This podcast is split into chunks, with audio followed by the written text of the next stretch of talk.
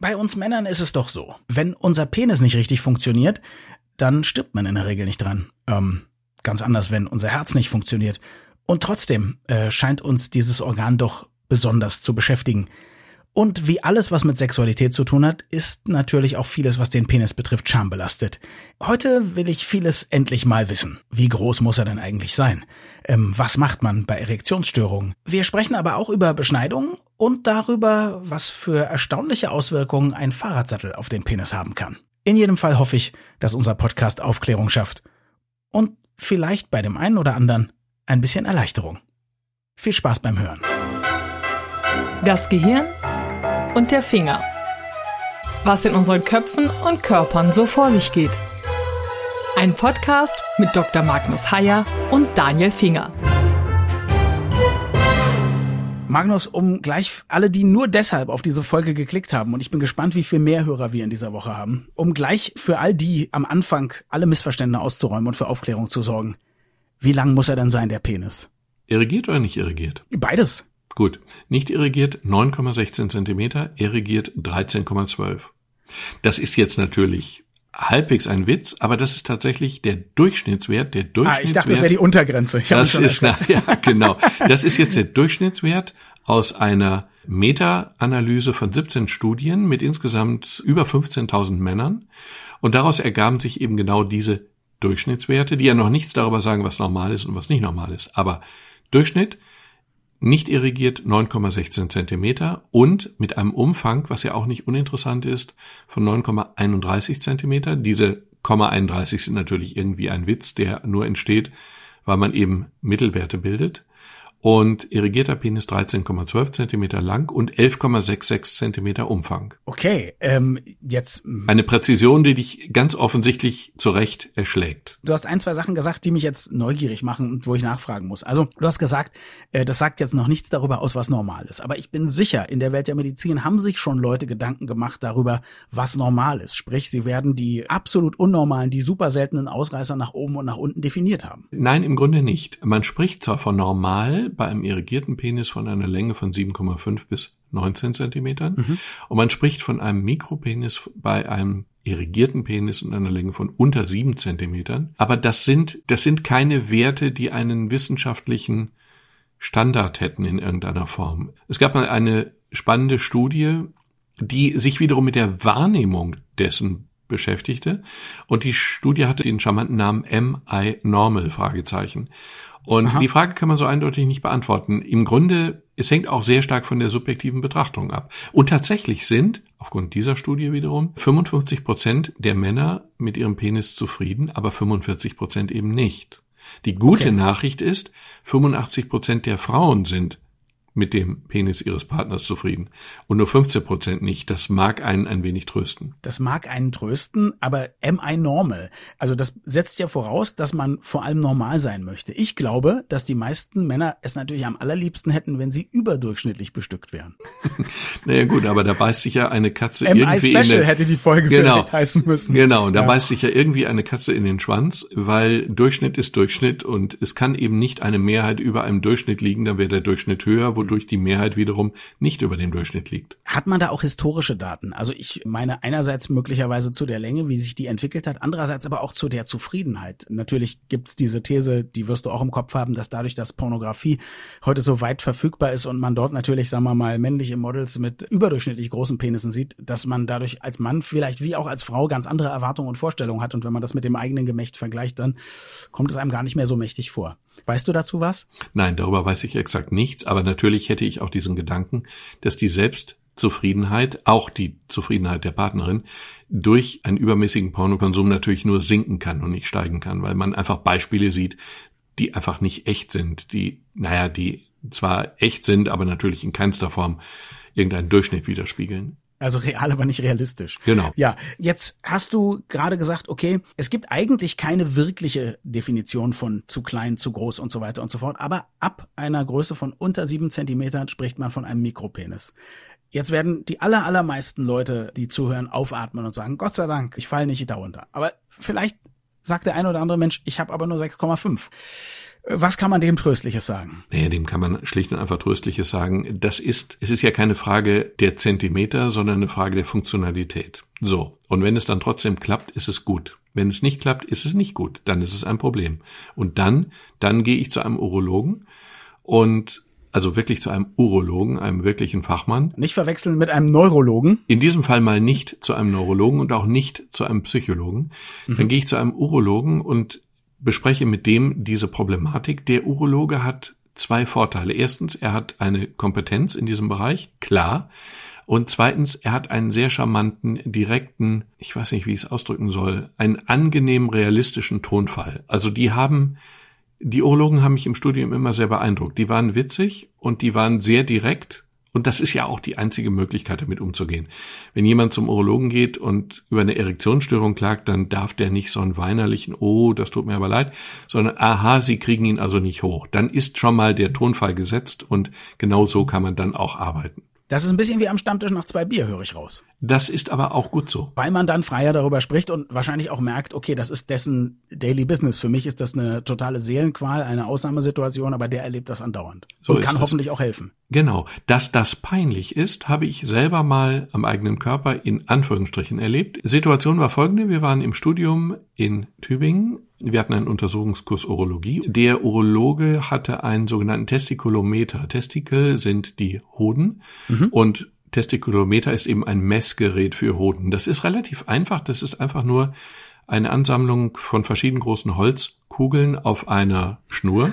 Aha. Erinnert so ein bisschen an Rosenkranz, naja, im weitesten Sinne. Jedenfalls ist es so, was auch sehr einfach funktioniert. Du nimmst in die eine Hand den Hoden, des Probanden und in die andere, die die Hoden, das Hodenvolumen ist für viele Untersuchungen eine durchaus relevante Größe. Es ist nicht unwichtig. Das kann man jetzt technisch ganz aufwendig messen oder man nimmt eben einfach in die eine Hand einen Hoden und in die andere Hand diesen Testikulometer und dann lässt man diese Kugeln durch diese andere Hand schnurren, solange bis man den Eindruck hat, die sind gleich groß.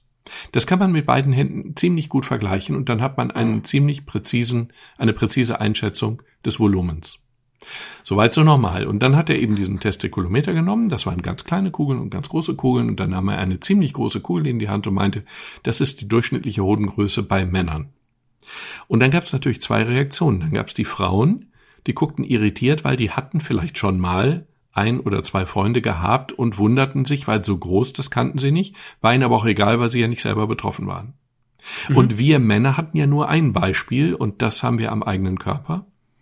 Und okay. ich wusste genau, also diese Größe hatte ich nicht. Aber ich wusste ja nicht, wie groß es bei anderen ist und grundsätzlich vertraue ich dem Arzt im ersten Moment ja mal. Und dann war bei uns Männern in der Untersuchungsgruppe die Reaktion bei allen gleich, bloß keinen Blickkontakt zu irgendjemand aufnehmen. Am besten Richtung Decke, Richtung Boden, aber möglichst unauffällig mhm. und so weiter, weil sonst Richtung sieht jeder. Boden, Richtung Hoden, richtig. Genau. Und dann ließ der Urologe das kurz wirken und dann lachte er schämisch und dann sagte er, oh pardon. Und dann griff er fünf Nummern kleiner und meinte, nee, nee, das sei die richtige Hoden. Und dann war alles gut. Da wird einem aber natürlich schnell klar, wie verwundbar man in dem Bereich ist. Selbst das ist kein schöner Gedanke, dass der Hoden viel kleiner ist als der Durchschnitt. Jetzt hat man nicht nur Probleme wegen seiner eingebildet zu kleinen Penislänge, sondern auch noch wegen seiner Hodengröße. Also schönen Dank, Urologe. Ähm, ja, Moment, aber in dem Fall war es ja eben nicht so. Er hat es ja nein, aufgelöst. Es war heilsam. Ja, es war heilsam und es ist immer gut, wenn man als Arzt so ein bisschen einen Moment lang sich wie ein Patient fühlt oder gar wie ein kranker Patient, wie in dem Fall das war, das war gut, das war heilsam, die Vorstellung war nicht schlecht. Wenn wir immer noch beim Thema Größe sind, eine Sache haben wir nämlich noch nicht geklärt. Also, es gibt ja Vorurteile, woran man erkennen kann, ob jemand einen etwas größeren Penis hat oder wie groß er ist. Also es heißt ja, an der Nase eines Mannes erkennt man seinen Johannes. Dann gibt es Leute, die sagen, es ist irgendwie die Länge von dem Mittelfinger von der Spitze bis zum Anfang des Handballens, glaube ich. Dann meinen manche Leute, dass Schwarze im Durchschnitt größere Penisse hätten als Weiße und so weiter und so fort. Gibt es irgendwas von diesen Dingen, was wissenschaftlich belegbar ist? Ja. Bitte. Große Männer haben im Durchschnitt einen etwas größeren Penis. Das überrascht einen jetzt natürlich total überhaupt gar nicht. Gibt es sonstige Zusammenhänge, also von der Nasengröße oder Verhältnis Zeige-Ringfinger oder umgekehrt, oder Schwarze oder Weiße oder Asiaten oder nee, gibt's alles nicht, also jedenfalls nicht belastbar und relevant.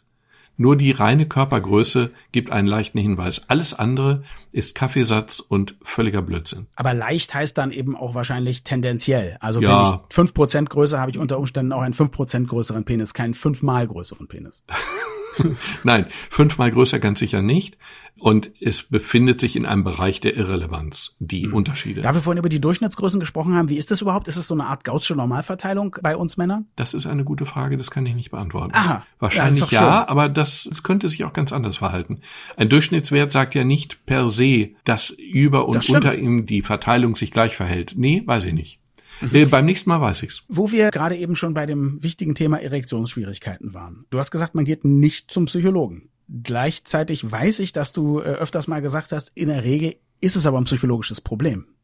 Ja, also bei Erektionsstörungen ist es so, dass bei Älteren in der Regel oder möglicherweise eine internistische Krankheit zugrunde liegen kann. Das Älter kann, heißt ab 50, ab 60? Nein, da gibt's keine Trennschärfe, aber okay. bei Älteren ist es dann vielleicht eher ein Diabetes, der dadurch auch unter Umständen erkannt wird, erstmals erkannt wird. Oder es können Herz-Kreislauf-Erkrankungen anderer Art sein. Bei jungen Männern ist es fast immer psychisch, fast immer psychologische Gründe, die dazu führen. Ich hatte mal einen Patienten an der Uniklinik, da haben wir einen Test gemacht, von dem ich bis heute nicht weiß, ob es diesen Test gibt. Ich habe versucht, es rauszukriegen, ist mir nicht gelungen. Jedenfalls hatten wir einen sehr jungen Mann und der klagte über Erektionsstörungen. Dann sagte der Oberarzt, machen Sie auch einen Stamp-Test.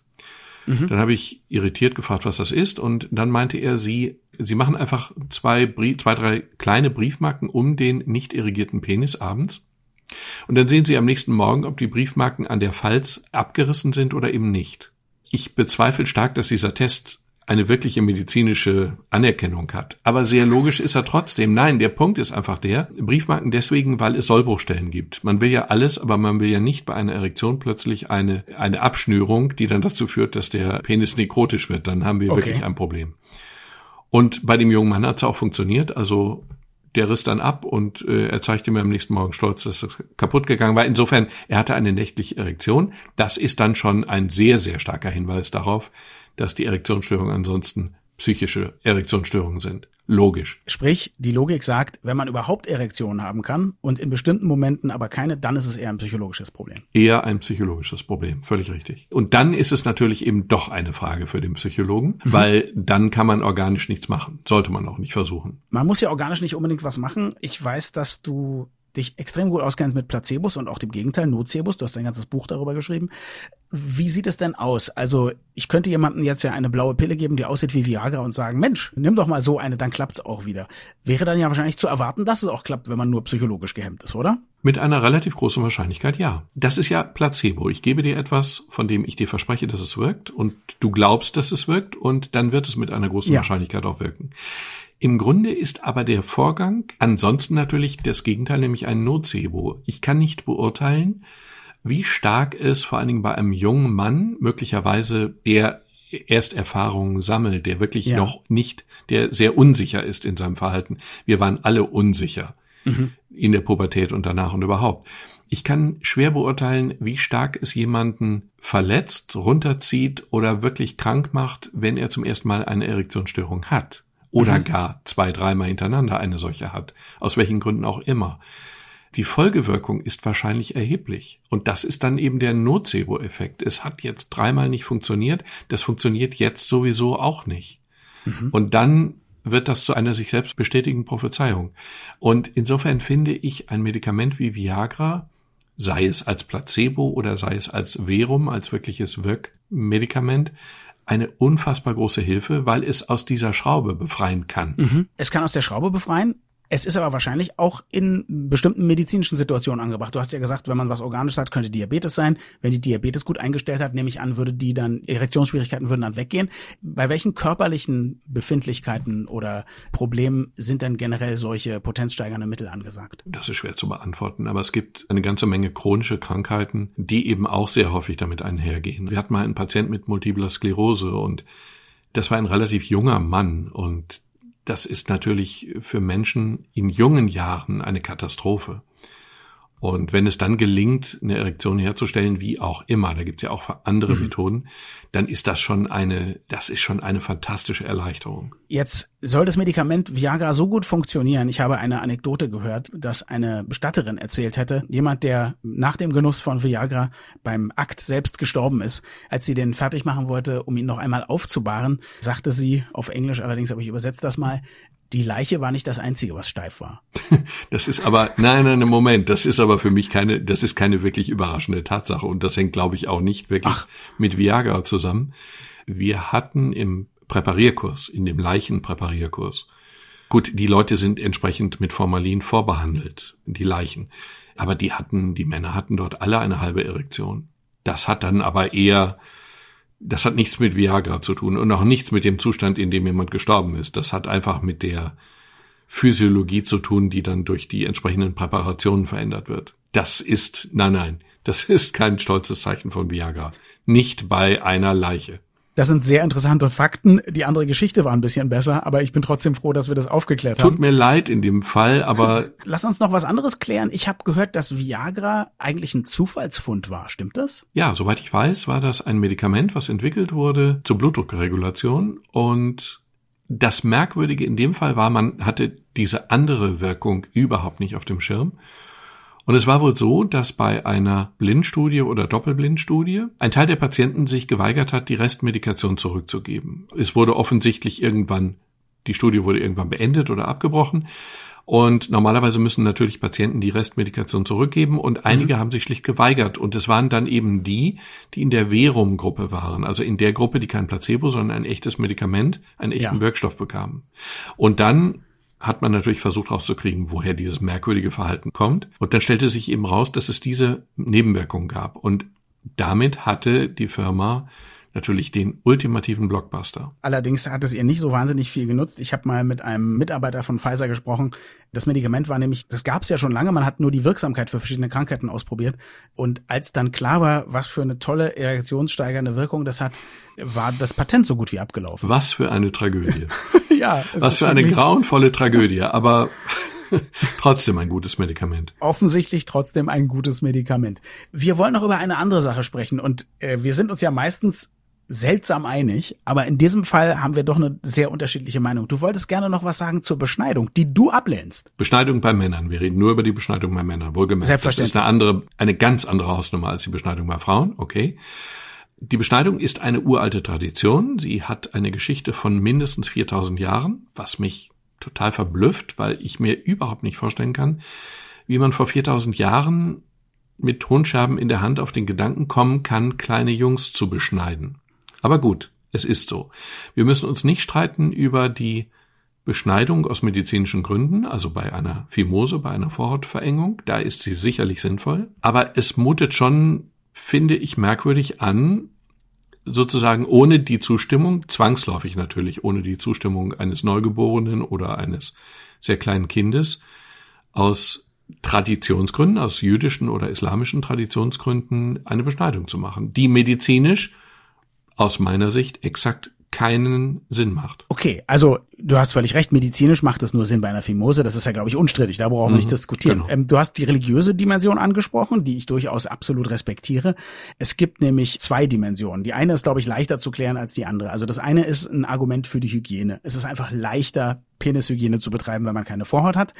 Da wirst du jetzt sagen, naja, Moment mal, aber man könnte sich doch auch unter der Vorhaut waschen. Klar, stimmt. Den Kann Punkt man, möchte ich gleich, es ist, möchte es ist gleich möglich. Geben.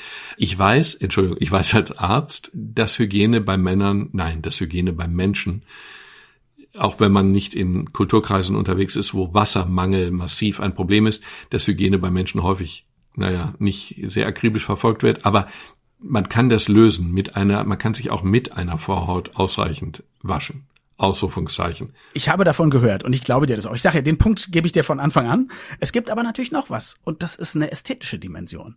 Jetzt kann man natürlich darüber sprechen, ob das sehr, sehr geringe Risiko, dass bei der Operation sozusagen bei der Entfernung was passieren könnte, das aufwiegt. Auch da bin ich sozusagen offen und kompromissbereit. Aber ich bin beschnitten und ich erinnere mich tatsächlich noch, wie ich als sehr kleiner Junge, es waren die 70er, man pinkelte als kleiner Junge im Stehen in ein Klo und ich habe mit zwei Freunden gespielt, die im selben Haus gewohnt haben und wir haben uns die Kloschüssel geteilt geteilt. Also jeder stand an einer Seite sozusagen, beziehungsweise am Kopfende der Kloschüssel. Wir pinkelten gemeinsam da rein.